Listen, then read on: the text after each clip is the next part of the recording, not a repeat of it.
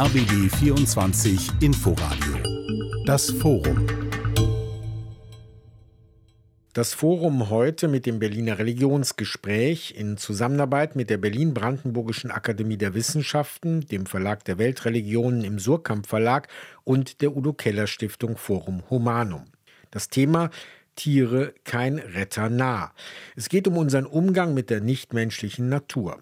In der Einleitung zum Gespräch setzte Akademiepräsident Christoph Markschies einen persönlichen Akzent. Als ich einmal eine Wespe vom Pflaumenkuchen zuerst mit der Gabel verscheuchte und dann mit der Gabel um ihr Leben brachte, bemerkte meine Großmutter den schönen Satz, dieses Tierlein wird dich vorm lieben Gott verklagen. Warum erzähle ich das? Deswegen, weil Sie an sehr vielen Stellen lesen können, dass vom Anfang der biblischen Schöpfungsgeschichte an oder ein anderes Modell, seitdem die Stoa die Herrschaft in der Tierreflexion des antiken Christentums angetreten hat, die Vernutzung der Tiere, die Dominanz des Menschen über die Tiere, die Unterordnung der Tiere unter die Zweckrationalitäten des Menschen zu beklagen haben. Sie sehen, meine Großmutter war kein Vertreter dieser Deutungsschiene in der christlichen Theologie zur Konzeption der Tiere. Warum war sie das nicht? Weil im späten 17. und frühen 18. Jahrhundert in einzelnen Strömungen einer Frömmigkeitsbewegung der evangelischen Kirche im sogenannten Pietismus plötzlich eine andere Tierethik durchbricht, in der das Tier nicht von seinem Nutzen für den Menschen her definiert wird, sondern das macht die Formulierung meiner Großmutter deutlich, als ein eigenes autonomes Subjekt eigenen autonomen Lebensrechtes zur Geltung gebracht wird, das Klage führt über die Art, wie der Mensch mit dem Tier umgeht. Beim Berliner Religionsgespräch wollen wir ja nicht einfach theologische äh, Fragen im Vergleich und im Streit der Religionen präsentieren. Wir fragen, was können diese Positionen eigentlich in einer religiös diversen, mitunter indifferenten Gesellschaft hinein bewirken, also in die Debatten, die wir heute haben, zum Beispiel um Massentierhaltung, zum Beispiel auch um die Frage, wie sehr sollen wir Tiere uns versuchen, menschenähnlich zu machen, indem wir sie als Schoßhunde oder ähnliches nutzen. Also, wo ist da der Platz des Menschen und wo hilft uns der Blick in unterschiedliche religiöse Traditionen?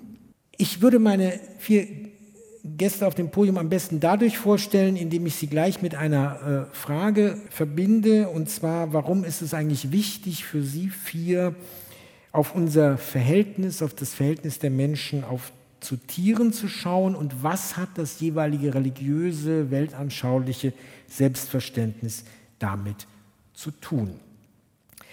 Hanna Reins ist Psychologin und Publizistin. Sie hat sich schon lange mit dem, der Ambivalenz unseres Verhältnisses zu Tieren beschäftigt. Ein Buch von ihr hat den Titel Zwischen Streichelzoo und Schlachthof. Sie gründete unter anderem die Initiative Jüdischer Tierschutz.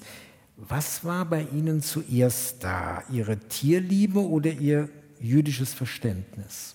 Definitiv die Tierliebe. Ich meine, man wächst ja als Kind im Grunde mit Tieren auf. Wenn man sie nicht real hat, dann hat man sie zumindest in der Vorstellung. In allen Märchen tauchen Tiere auf. Also das Bild des Tieres als seelisches ähm, Verlangen auch steht natürlich, glaube ich, für viele Menschen, für viele Kinder am Anfang ihres Weges und, und prägt dann das weitere Leben in, aller, in, allen möglichen Formen. Also es gibt ja sehr, sehr viele Formen, sich mit Tieren auseinanderzusetzen. Die meisten Formen, besonders im Westen, beruhen ja auf sportlichen und auf leistungsbezogenen äh, Aktivitäten, sodass diese frühe emotionale Bindung oder das Interesse dass das eigentlich dann überführt wird in ein äh, sportlicheres und, und, sehr sachbezogenes ähm, Verhältnis und dann das Tier eigentlich nicht mehr als du wahrgenommen wird. Ja, wobei man wirklich da sagen muss, dass gerade in der jüdischen Tradition das Tier durchaus als du wahrgenommen wird. Es ist eine sehr ähm, eine nicht sachbezogene Haltung zum Tier, die da eine Rolle spielt, Im, auch im, im, Mystizismus, ja, in der Kabbalah, der Kabbalah. Und von daher ist das ein Unterschied zu dem, was wir heute sehen und was auch die meisten Tierschutzbewegungen erleben, dass sie eben einen neuen Anfangspunkt sehen. Ja. Eigentlich gibt es das schon sehr lange, ja, denn ich meine, die Menschheit wuchs ja wirklich mit dem Tier auf und es gab ja auch gerade, äh, es war die Voraussetzung dafür, dass die überhaupt ähm, äh, so sich entwickeln konnte. Das war, war das Tier, die Fähigkeit des Tieres, sich auf Menschen einzulassen, umgekehrt auch die, die Fähigkeit des Menschen, die Geschicklichkeit und zwar dann auch die Sanftmütigkeit, Tiere so zu erziehen oder so zu halten, dass sie bereit sind, für den Menschen zu arbeiten. Ja. Und da ist schon ein wichtiges Stichwort gefallen, nämlich das Stichwort du, also eine Personalbeziehung, eine Beziehung, wie wir eben auch in bestimmten Religionen die Personalbeziehung zwischen Mensch und Gott versuchen zu verstehen, so eben hier auch auf dieser Ebene. Und schon komme ich ins Schwanken, denn wenn ich Ihnen jetzt eine buddhistische Nonne vorstelle, die aus einem protestantischen Elternhaus kommt, Carola Roloff, dann wird sie mir gleich sagen, das mit dem personalen Verhältnis ist zumindest in meinem Denkhorizont schwieriger zu formulieren. Sie lehren an der Akademie der Weltreligionen der Universität Hamburg. Sie haben über Rechte der Frauen im Buddhismus gearbeitet. Wie haben Sie sich dem Thema genähert? Ich mache es jetzt mal einfach wie der Universitätspräsident und äh, rekurriere mal auf eine kleine äh, Geschichte aus meiner vorbuddhistischen Zeit. Ähm, als mein Großvater mich mit auf den Schlachthof nahm und äh, bei uns wurde zu Hause einmal im Jahr wurde ein Schwein geschlachtet und dann anschließend zu Wurst verarbeitet. Ja, also ich erinnere diese Szene, wo eben äh, ein Schwein getötet werden sollte, geschlachtet werden sollte. Und es hat furchtbar gequiekt. Und ich war noch ziemlich klein und habe also das ganz gruselig gefunden und habe gesagt, das hat doch Angst, das hat doch Angst, bitte nicht töten. Ne? Und mein Großvater sagte immer, nein, nein, die merken da nichts von. Da kommt der Bolzen gegen die Schläfe und dann ist das vorbei. Und nee, das leidet nicht, das Tier. Ne? Und äh, im Buddhismus ist es eben wirklich so, dass wir die Tiere als fühlende Wesen sehen, nicht als Objekte, sondern als Subjekte und tatsächlich, wenn man an Wiedergeburt glaubt, auch daran glaubt, dass man auch als nichtmenschliches Tier geboren werden kann. Selbst wenn man es jetzt nur ja, metaphorisch nimmt mit der Wiedergeburt und sie nicht so wörtlich nimmt, Mm, dann bleibt aber eben immer noch dieses, äh, dass wir mit allem verbunden sind, dass wir die Tiere auf jeden Fall als empfindungsfähige Wesen sehen und es wird ihnen aus der Lehre des Buddhismus heraus auch das Erleuchtungspotenzial zugesprochen. Also man geht davon aus, dass eben auch Tiere die Buddha-Natur haben, Erleuchtungspotenzial haben. Ja, dass man selbst nicht Nirvana erreichen wird, eh nicht alle anderen fühlenden Wesen auch die Erleuchtung erlangt haben.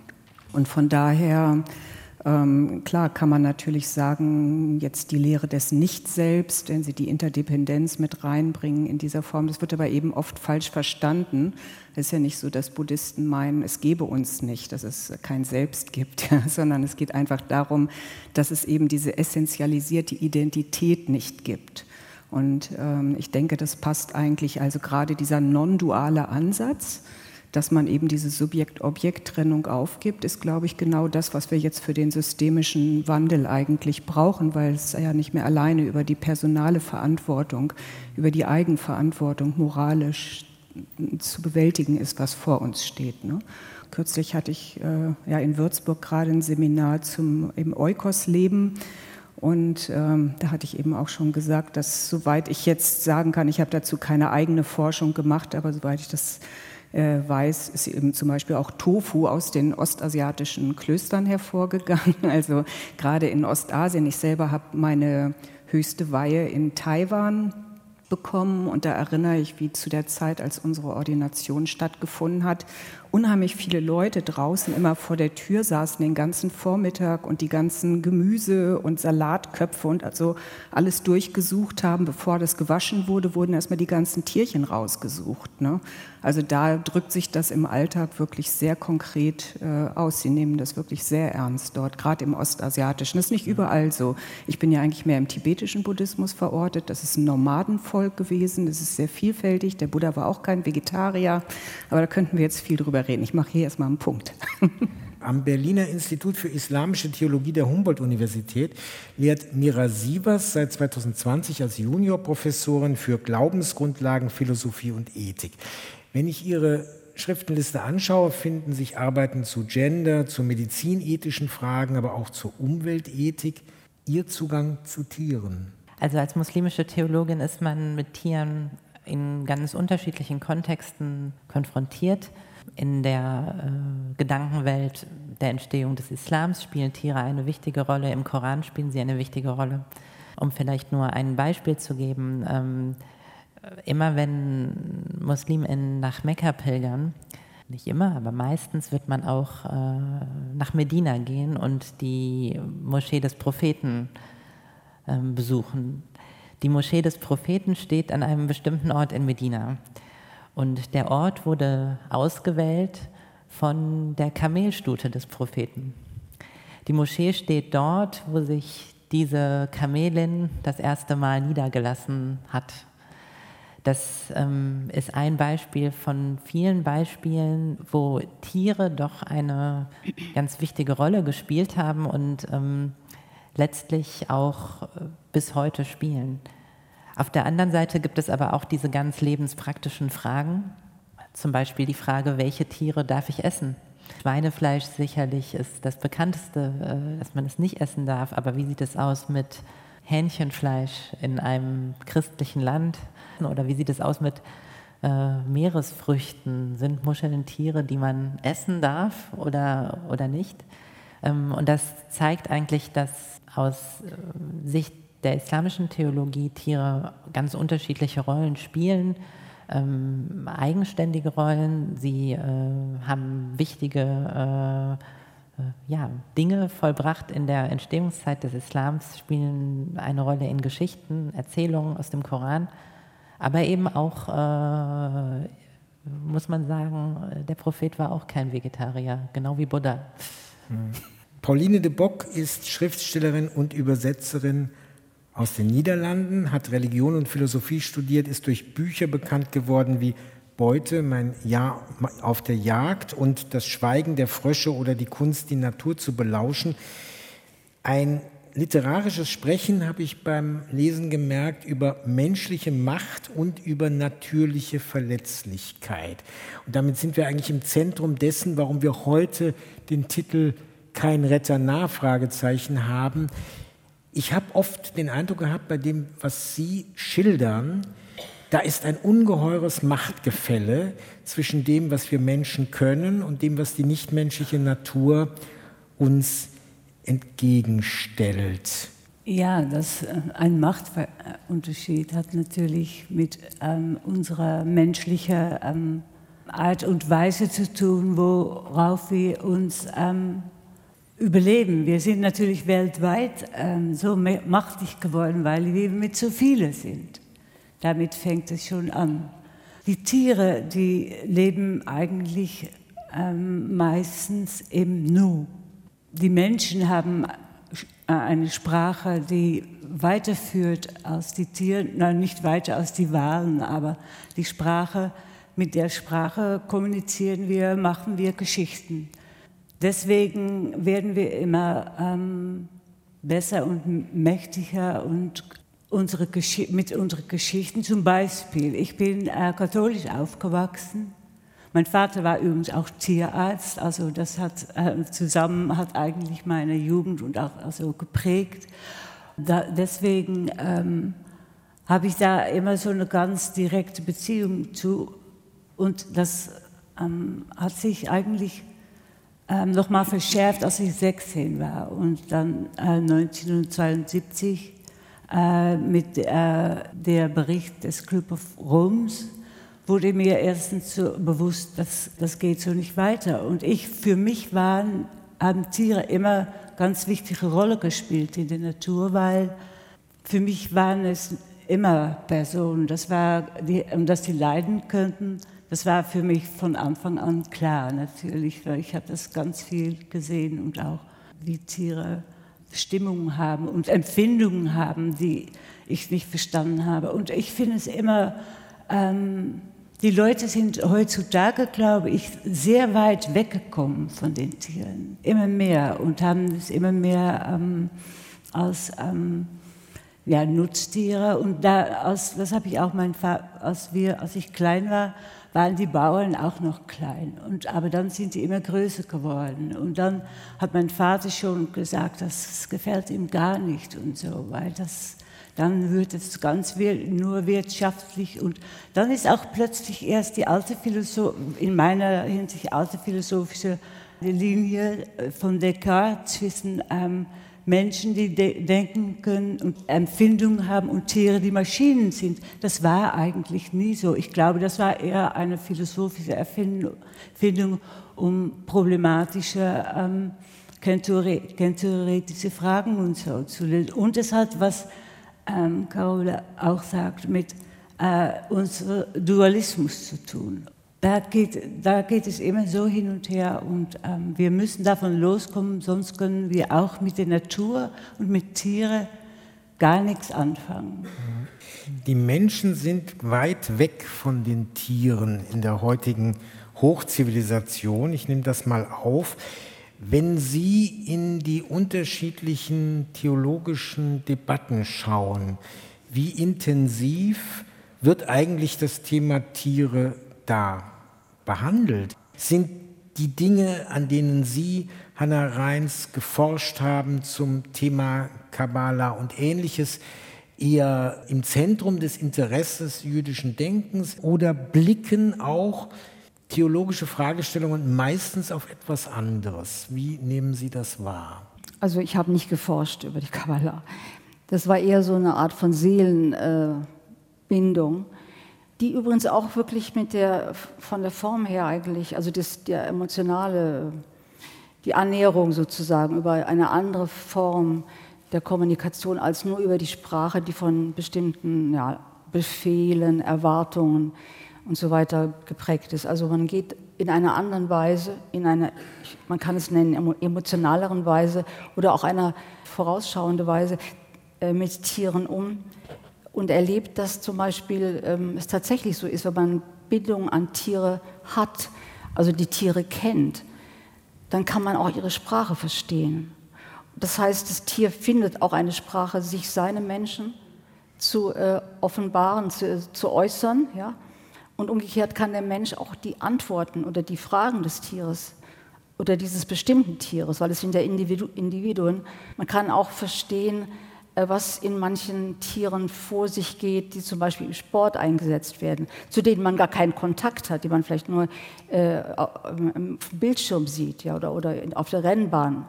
Also da, diese Formen der Kommunikation haben sehr viel damit zu tun und es ist auch kein Forschen, was da stattfindet, ja, sondern es ist ein Hineingehen in eine in, in meines Erachtens sehr unbekannte Gefühlswelten oder Gefühlswelten, die, wenn man sie irgendwo ahnt, sehr leicht ähm, missbraucht werden für ganz andere Zwecke. Also das Unbewusste ist so eines von diesen Bereichen, was also gnadenlos ausgebeutet worden ist, also von allen möglichen ähm, äh, Interessen, auch in der Wirtschaft. Und das haben natürlich, und das führt dann dazu, dass eigentlich die ähm, diese Fähigkeit des Menschen, ähm, sich in andere Wesen hineinzuversetzen und eben eine Sprache zu finden, dass die da sehr darunter gelitten hat, ja. Da würden jetzt sicherlich sehr viele Menschen mitgehen, völlig unabhängig von ihrer religiösen oder weltanschaulichen Orientierung. Ich versuche es trotzdem nochmal bei Ihnen, Mira Sievers. Äh, wie stark ist das Nachdenken über Tiere und was Gott von den Menschen fordert ihnen gegenüber, im Zentrum theologischer Debatten oder ist es im Moment am Rande? Also ich würde sagen, es kommt sehr stark darauf an, wie man darauf schaut. Also ich hatte ja eben angefangen, so ein bisschen zu sprechen über die Entstehungszeit des Islams. Und da spielen Tiere einfach in der Lebenswirklichkeit von Menschen eine unglaublich große Rolle als Herdentiere, als Transportmittel. Also in, in der Lebenspraxis tauchen Tiere in hohem Maße auf. Und wenn man dann auf die theologische Reflexion äh, schaut, in den späteren Jahrhunderten, dann ist es ja so, dass im islamischen Kontext wir es nicht nur mit der Entwicklung von dem, was man christlich dann vielleicht systematisch-theologische Forschung äh, oder systematisch-theologische Reflexion zu tun hat, sondern eben auch zum Beispiel mit islamischem Recht, Normenlehre, also die Frage, welche äh, welche äh, Normen lassen sich aus den äh, autoritativen Quellen ableiten. Man hat durchaus, aber da würde ich tatsächlich sagen, eher am Rande in systematisch-theologischen Kalamtexten die Frage zum Beispiel gestellt, sind, äh, werden Tiere am jüngsten Tag auferweckt? Und wenn ja, äh, inwiefern sind sie Teil äh, des Gerichts oder auch nicht? Das ist eine Frage, die man diskutiert hat, aber die sicherlich erstmal nachrangig ist.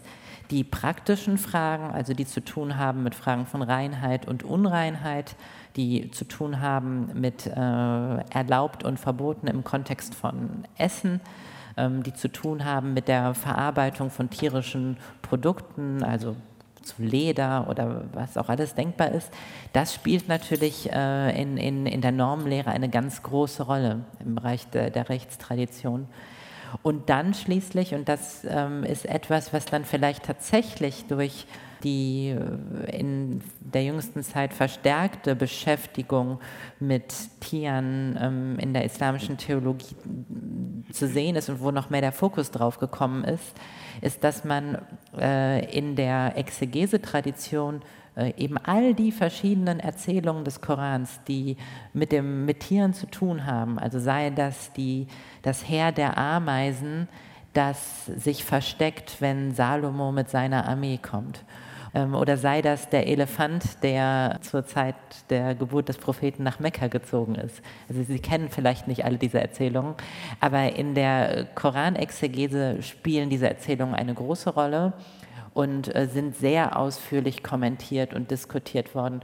Und das ist heute in der Gegenwart dann nochmal ein neuer Fokus des Interesses, wo man mehr drauf schaut, als man das vielleicht in der systematischen oder Rechtstradition vorher getan hatte.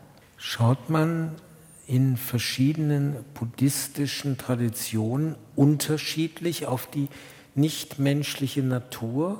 Ich sage vielleicht erstmal, äh, was das Gemeinsame ist, ehe ich auf das Besondere eingehe. Also das, das Gemeinsame ist tatsächlich die fünf Laienregeln, die fünf Shilas, die in allen buddhistischen Traditionen für das tägliche Leben maßgebend sind. Äh, da ist eben das Tötungsverbot ja gleich am Anfang. Und das Tötungsverbot bezieht sich eben nicht nur auf die Menschen, also, sondern es werden da vier Arten von Töten unterschieden, also das absichtliche Tötung eines Menschen oder eines Fötus. Das zweite ist dann eben schon Töten von Tieren. Das dritte das Töten durch Gebrauch von Wasser, in dem sich Kleintiere befinden. Und das vierte das Schlagen von Tieren, sodass sie daran sterben, also Tierquälerei. Also das ist alles das, wovon man Abstand nehmen soll. Das ist schon sehr ausführlich und sehr dezidiert und das ist für alle äh, Buddhisten maßgeblich. Dann habe ich aber selber ja äh, eine Monographie zur äh, Frauenordination verfasst und da habe ich eben auch einen sehr alten Ordensrechtstext übersetzt. Und ähm, da heißt es zum Beispiel, wenn man als Nonne dann noch ordiniert wird, wenn man das Gelübde ablegt, von heute an werde ich eben keine Lebewesen absichtlich töten, nicht einmal eine Ameise oder anderes Kleingetier. Ne? Also das ist schon sehr explizit. Für Mönche und Nonnen ist es insgesamt noch viel strenger als für äh, buddhistische Laien. Die könnten auch sagen, nee, dieses eine, diese eine von den fünf Regeln lasse ich lieber weg, äh, weil ich ähm, ja vielleicht als Bauer arbeite oder als Fischer oder so und das nicht äh, praktizieren kann.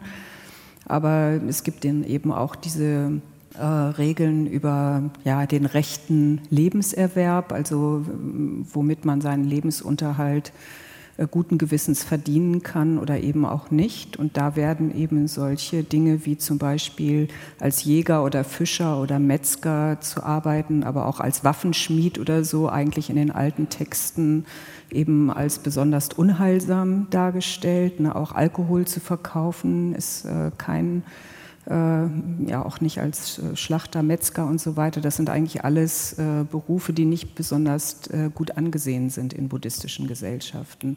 Aber also es ist, es ist sehr umfangreich. Zum Beispiel hat der Buddha eben selber gesagt, man soll einfach in die Almosenschale die Bettelmönche und Bettelnonnen einfach das nehmen, was gegeben wird. Also wenn Fleisch reingetan wird, soll man es auch essen. Auf der anderen Seite hat er gesagt, wenn man gehört hat oder gesehen hat, dass speziell für einen geschlachtet worden ist, dann darf man es nicht annehmen. Ne? Und also das ist schon auch ein bisschen ambivalent, aber ähm, auf jeden Fall äh, ist, gibt es eine ganz klare Richtung an, in die es gehen soll. Äh, was ich äh, versuche, wenn ich da ähm, äh, in, draußen äh, mich bewege und und ich gucke, ich gucke ganz gerne nach Tieren. Ich will immer wissen, wie sie sich bewegen, was, wie, wie sie sich benehmen und warum das so ist. Und ich bin mir auch immer dessen bewusst, ich komme da manchmal, äh, oft, aber sie leben da, wirklich. Sie sind dort vor Ort. Und das hat mich auch immer ein Spiegel äh, vorgehalten. Und ich dachte, wie das, deswegen finden Leute Menschen, äh, Menschen Tiere auch so schön, weil die ganz viel spiegeln. Menschen sehen auch von allem in, Mensch, in Tiere und so. Und ich und, äh, gucke dann immer weiter und man muss, glaube ich, ganz viel Aufmerksamkeit haben, um einigermaßen zu wissen, was Tieren, was die bewegt oder wie die funktionieren. Und der Mensch denkt immer, wir wissen alles. Unsere Welt ist, äh, was wir sehen. Aber das ist nicht so. Wir wissen ganz wenig von Tieren. Und weil zum Beispiel, das hat bei mir auch eine Weile gedauert, bevor ich gemerkt habe, die Rehe und das Dammwild, die, die sehen andere Sachen als ich. Weil die sehen mich gar nicht jetzt. Wie, wie kann das sein? Weil ich stehe doch da vor sie. Und so. Und so, und so habe ich auch immer mehr über die Sinn nachgedacht. Und das hat mich dann ähm, über ein Buch von äh, Ed Young, die unglaubliche Sinn der Tiere, oder ich weiß nicht, wie es auf Deutsch heißt, äh, genau, aber ein, An Immense World heißt es auf Englisch. Und ähm, er geht überall bei allen Wissenschaftlern geht er vorbei und er meint, er, hat, er bezieht sich auf äh, Jakob von Uxel und das, das finde ich richtig, richtig gut. Der hat ein neues Wort, der hat das Wort Umwelt neu gemacht. Umwelt ist nicht Umgebung, äh, die Umwelt sieht er als die perspektivische Wahrnehmungswelt eines Geschöpfs. Wenn man wissen will, was sieht ein Tier, was spürt er, muss man immer sich fragen, was braucht das Tier zum Leben und dann versteht man einigermaßen, wie seine Sinnen sind. Aber wir Menschen leben auch nur in unserer Umwelt. Unsere, wir sind genauso in dem Sinne wie die Tiere. Wir leben in, in unserer Sinnesblase. Und da können wir nicht raus. Und ich glaube, dass die ähm, verschiedenen Religionen und die religiösen Ansätze, für mich ist es irgendwie, das sind alle also Geschichten, Arten und Weise von Menschen, um sich mit dem Leben zu verstehen, aber das sind menschliche Geschichten von unserer Umwelt im Sinne von Yüksel gesehen. Für mich, was für mich, ich habe natürlich auch religiöse Empfindungen, oder natürlich ist für mich selbstverständlich, aber Empfindung, das ist, wenn ich um mich herum gucke und die unglaubliche Vielfalt sehe wo ist dann der Platz des Menschen? Wo sind unsere in Anführungszeichen Rechte den Tieren gegenüber? Tiere nutzen, Tiere essen.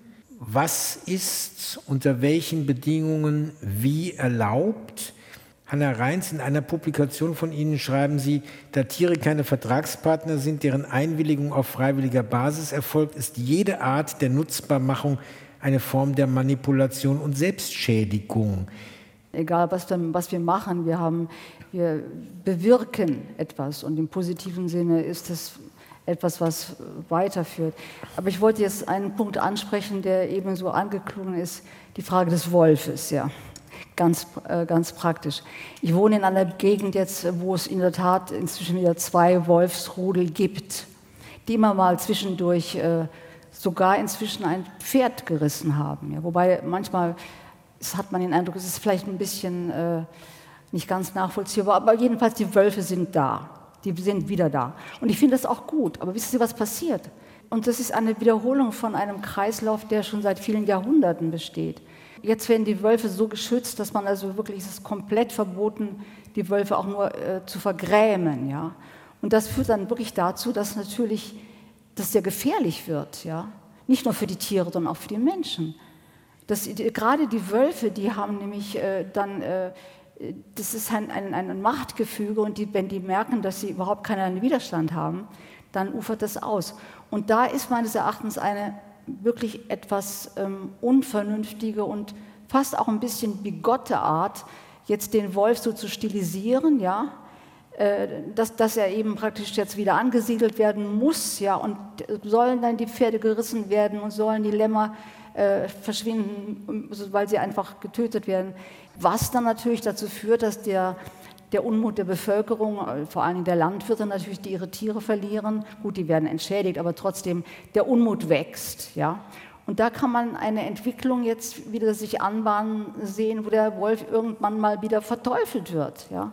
dämonisiert wird. Dabei ist es nur ein natürliches Verhalten, dass der Wolf die Freiheiten, die man ihm lässt, ja, die man ihm eröffnet, dass er die auch wahrnimmt. Ich muss an der Stelle einfach auch die bekennende Jägerin Pauline de Bock fragen. De, der Wolf gilt ja für viele Jäger auch als der große Konkurrent. Ähm, naja, es ist ganz schwierig. Bei mir auf dem Hof ist äh, im Januar auch ein äh, Dammkalb gerissen von einem Wolf, also auf unserem Hof. Die Jäger, die sind ähm, in meiner Umgebung jedenfalls sehr gegen den Wolf, weil das ist ein Konkurrent. Das Wild ist, Rehe sind die natürlichste Beute für Wölfe, mehr als den wolligen ähm, ähm, Schaf. Oder, aber wenn die einmal auf den Geschmack der Schafe gekommen sind, dann essen die auch Schafe. Das Einzige, was da hinzukommt, dass die Wölfe hier gekommen sind, ist auch in dem Sinne, liegt wieder an den Menschen, weil es ist ein Scharaffenland. Weil da wir so eine große Landwirtschaft haben, und so viel Eiweiß überall rumsteht, haben wir ganz viel äh, Groß, äh, Großwild, nicht Kleinwild, aber Großwild, also Rehe, Dammwild, äh, Schweine und so. Und deswegen gibt es hier viel zu fressen für Wölfe. Und solange wir das so machen, so lange bleibt der Wolf. Ich versuche den Bogen jetzt nochmal zurückzukriegen zu diesem konkreten Beispiel. Tiere nutzen, Tiere essen. Was ist dann erlaubt und in welchem Kontext ist es erlaubt? Ja, das macht es eben so kompliziert. Also der Buddhismus, ähm, also wenn man sich mit buddhistischer Ethik beschäftigt, ist ja ein eigenes System. Ich würde es jetzt nicht als Metatheorie beschreiben, aber es ist auf jeden Fall eine sehr eigene Ethik, die mit unheimlich viel Partikularität arbeitet. Also dass es äh, selten so ganz pauschal gesagt wird, das ist richtig, das ist falsch, sondern es ist immer von ganz vielen Ursachen und Bedingungen und vor allem auch vom Kontext abhängig und was man im eigenen Denken hat. Also gestern Abend zum Beispiel hatte ich ein Seelsorger-Treffen, buddhistisches europaweit per Zoom und da erzählte jemand von einer Dame aus Sri Lanka, die eine Herzoperation äh, abgelehnt hat, weil sie erfahren hat, dass da eben ein Tier ähm, für hätte sterben müssen und das wollte sie nicht, dann hat sie es vorgezogen, selber zu sterben. Ja. Es gibt Vorgeburtsgeschichten des Buddha, wo eben erzählt wird, in früheren Leben hätte er sich selber einem Tier zum Fraß vorgeworfen, ähm, einfach weil er so großes Mitgefühl mit dem Tier hatte und das Tier so hungrig war. Und dann gibt es wieder also Erzählungen von meinem tibetischen Lehrer, der sagte, ja, in Tibet, da haben wir ja nur von den Tieren gelebt und ähm, ja, was haben dann die Nomaden gemacht, bevor sie einen Yak getötet haben? Haben sie äh, Mantras gesprochen für das Tier, haben ihm eine äh, gute Wiedergeburt gewünscht und dann möglichst schnell zugestochen und geschaut, dass es nicht so furchtbar leiden muss. Ja? Also sie finden, sie finden einfach, das kommt immer auf den einzelnen Menschen an in der Situation, dass er sich dann entscheiden muss, hat manchmal sowas mit dem Abwägen von Nutzen und Schaden, was verursacht den geringeren Schaden. Es gibt aber auch die Perspektiven, dass man eben guckt, äh, kurzfristig und langfristig, äh, was ist wichtig. Ne? Und ich meine, wir sind ja jetzt in einer Zeit, wo man ganz deutlich sieht, dass wir langfristig nicht so weitermachen können, wie es ist. Wir müssen irgendwo mehr hin zu einer vegetarischen oder veganen Ernährung, weil der Planet gar nicht so viel hergibt, äh, wie wir äh, haben. Und dann äh, muss man jetzt natürlich schauen, also auch im Buddhismus gibt es natürlich eine Hierarchisierung zwischen Mensch und Tier, dass das Töten eines Menschen als ethisch verwerflicher gilt als das Töten eines Tieres, weil eben nur als Mensch man eben die Möglichkeit hat, äh, Geistesschulung zu betreiben, Meditation zu betreiben und sich dem Heilsziel zu nähern. Und da muss man natürlich heute noch mal ganz anders nachlegen, sozusagen ähnlich wie bei der Geschlechtergerechtigkeit für die Frauen. Manche ähm, Texte heute neu gelesen werden müssen, müsste man natürlich jetzt auch noch mal genau schauen, äh, wie kriegt man eben mehr den Respekt, das Mitgefühl und die Wertschätzung für Tiere. Also ich entschuldige, wenn ich jetzt diesen Vergleich mache, aber es geht ja eben auch in, in der feministischen Theologie darum, dass man eben sieht, ne, dass die Frau ähm, mehr wertgeschätzt wird, also dass, dass, äh, dass man nicht die die, das Mannsein per se als das Bessere ähm, empfindet, sondern eben, dass es äh, gleichwertig ist, das Leben einer Frau. Und jetzt ist halt die Frage, wie viel Gleichwertigkeit wollen wir auch für die Tiere bringen. Woher nehmen wir die Überheblichkeit zu meinen, nur weil vielleicht äh, Tiere uns in irgendeiner Form intelligenzmäßig, bin ich mir gar nicht sicher, ob das stimmt, aber intelligenzmäßig uns unterlegen sind. Vielleicht haben sie auch einfach eine andere Art der Intelligenz, ja, dass wir deswegen meinen, wir können sie einfach benutzen. Ich glaube, das Entscheidende ist, dass wir ins Mitgefühl kommen. Also äh, als Psychologin weiß man das wahrscheinlich besser. ich, ich bin jetzt keine Psychologin, aber ich glaube, das Entscheidende ist, dass wir wirklich eben dass wir das zulassen, unser Mitgefühl, unsere Liebe mit den Tieren. Also dass wir wirklich hinschauen und sehen, wie sie leiden und dass wir da irgendwo eine Grenze setzen. Das, das muss irgendwie gestärkt werden. Aber ich meine, Mitgefühl ist natürlich nicht identisch mit Schwäche, ja. Oder nee, es muss mit Weisheit, also mit Weisheit kombiniert ja. werden. Ne? Das ist genau der Punkt. Also wenn man jetzt nur irgendwie äh, ja, Mitgefühl steigert, aber eben nicht äh, das große Ganze sieht und es nicht mit Weisheit irgendwie auch verknüpft, dann. Äh, also ich meine, ja. Mitgefühl mhm. kann, äh, ver, ähm, kann ähm, missbraucht werden. ja? ja? Also äh, sich selbst gegenüber, ja, mhm. dass, dass dann die, das Phänomen des Mitgefühls benutzt wird, um eben gewisse Dinge einfach zu vermeiden. Ich denke schon, dass es wichtig ist, also die ähm, das ganz klar zu unterscheiden. Und die Tiere brauchen auch kein Mitgefühl, sondern eigentlich eher Respekt, ja, in ihrer Weise. Und ich meine, die, ähm, die Fähigkeiten zum Beispiel von Insekten, von Spinnen, also ich bewundere die immer wieder, wie die, also mit welchen unglaublichen äh, Fähigkeiten die die schönsten Gebilde herstellen können. Und ähm, das sind wirklich andere Welten, ja.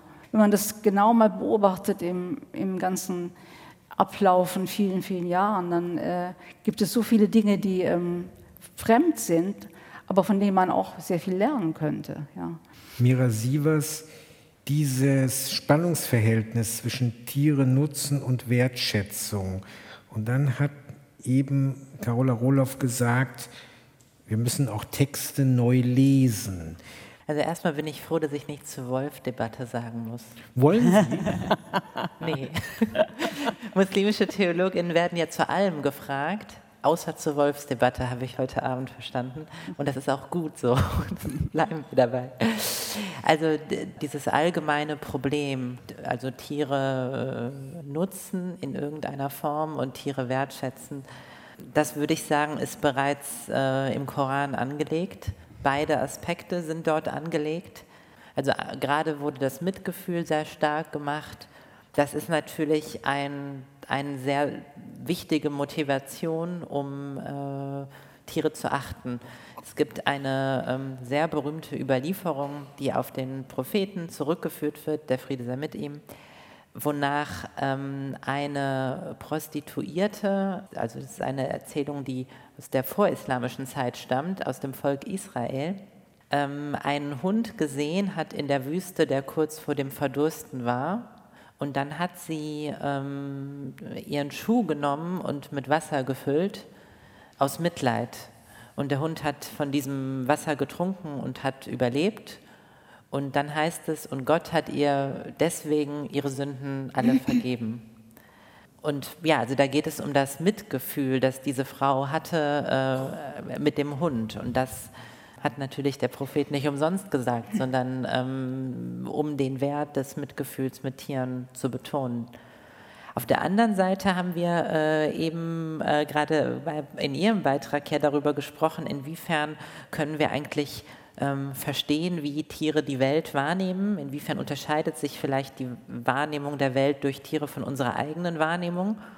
Und das ist ja immer dann eine wichtige Überlegung, ähm, wenn es ähm, äh, um die Ausdehnung von moralischem Schutz, den Menschen ohnehin schon genießen, auf Tiere geht. Also es geht dann um die Frage, inwiefern sind uns Tiere ähnlich, so ähnlich sogar, dass sie den Schutz verdienen, den auch Menschen verdienen oder zumindest in abgeschwächter Form weil eben Steine sind uns so unähnlich, dass wir denen eben nicht den gleichen Schutz zukommen lassen. Aber wir haben darüber gesprochen, Empfindungsfähigkeit, Leidensfähigkeit.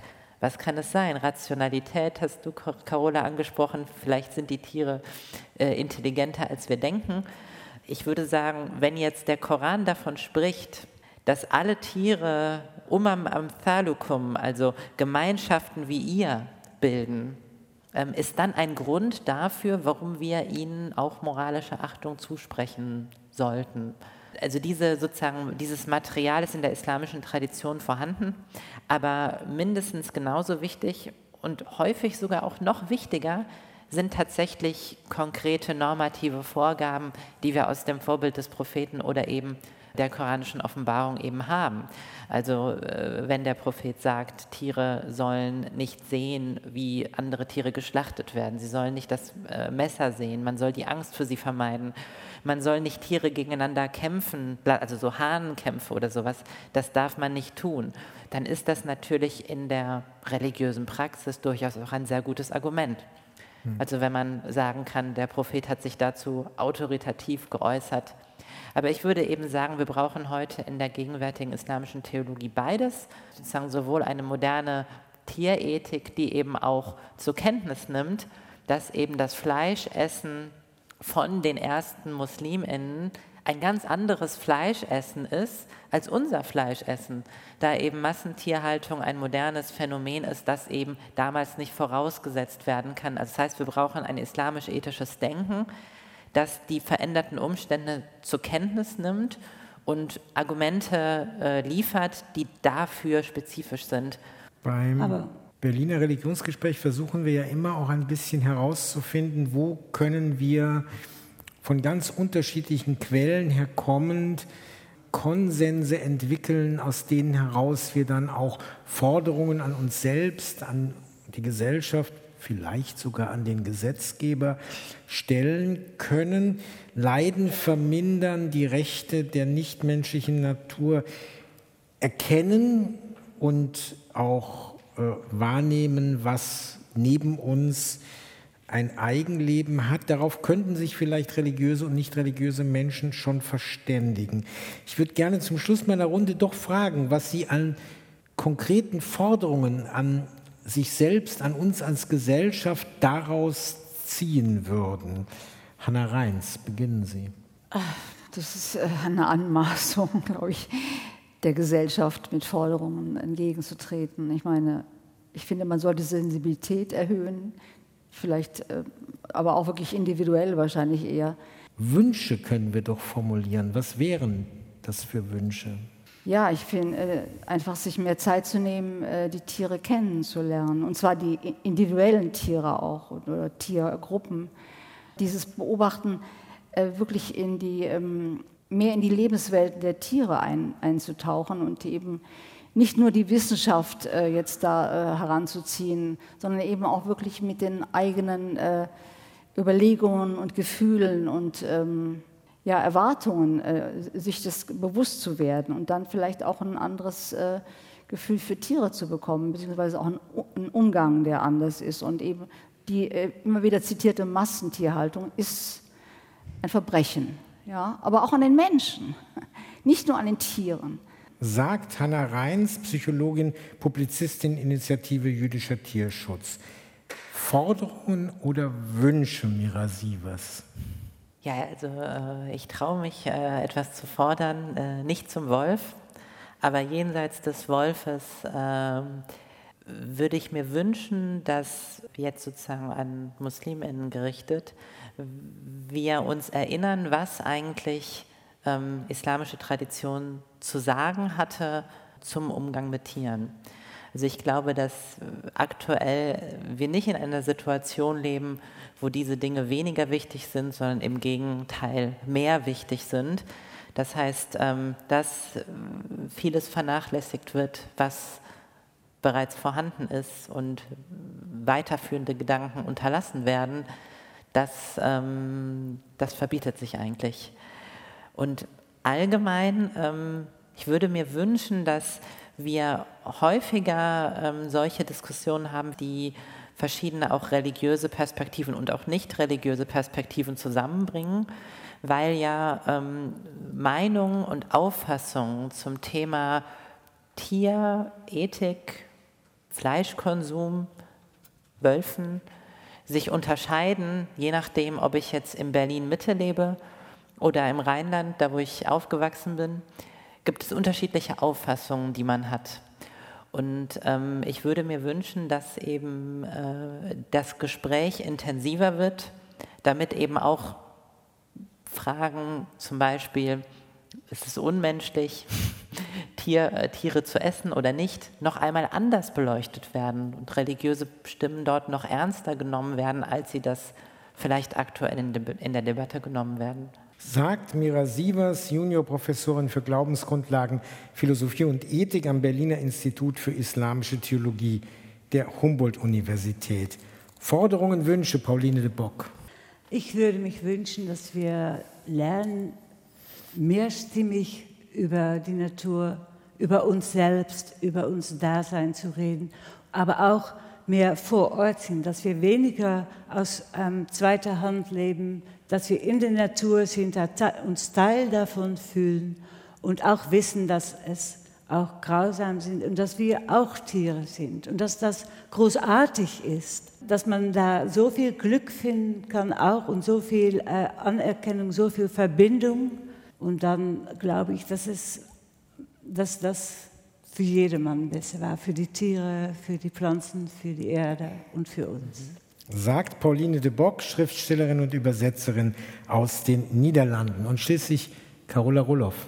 Ja, wenn ich mir was wünschen darf. Also ich glaube erstmal ganz wichtig nochmal, dass wir uns bewusst machen, dass eben Mira Sievers sagte das vorhin, äh, dass eben früher das Töten ein anderes gewesen ist als heute. Ne? Und äh, dass man eben einfach sich nochmal bewusst ist mit, dem, mit der Wirtschaft verbunden, mit Angebot und Nachfrage, wie komplex es heutzutage überhaupt und wie schwierig es geworden ist, ein ethisches Leben mhm. zu führen, weil man immer gar nicht so genau weiß, äh, wo man da eigentlich alles mit drin steckt und man es nicht so einfach sehen kann und äh, klären kann.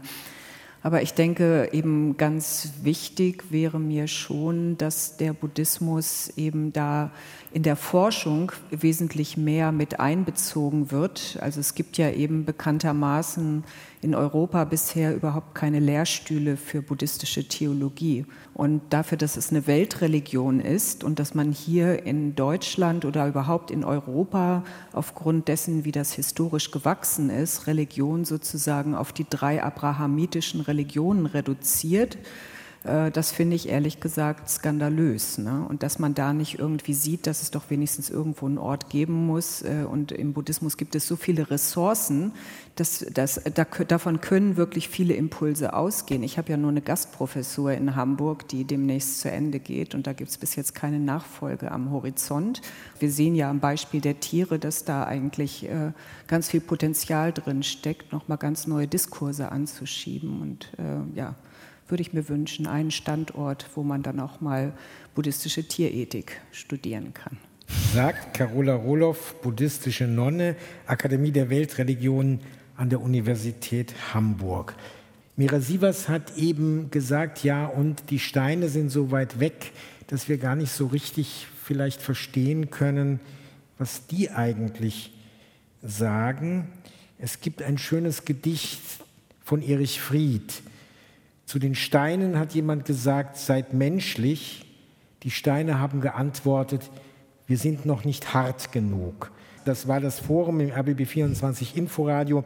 Das Berliner Religionsgespräch Tiere kein Retter nah in Zusammenarbeit mit der Berlin-Brandenburgischen Akademie der Wissenschaften, dem Verlag der Weltreligion im Surkamp Verlag und der Udo Keller Stiftung. Danke für Ihre Aufmerksamkeit, sagt Harald Asel. RBB 24 Inforadio vom Rundfunk Berlin-Brandenburg.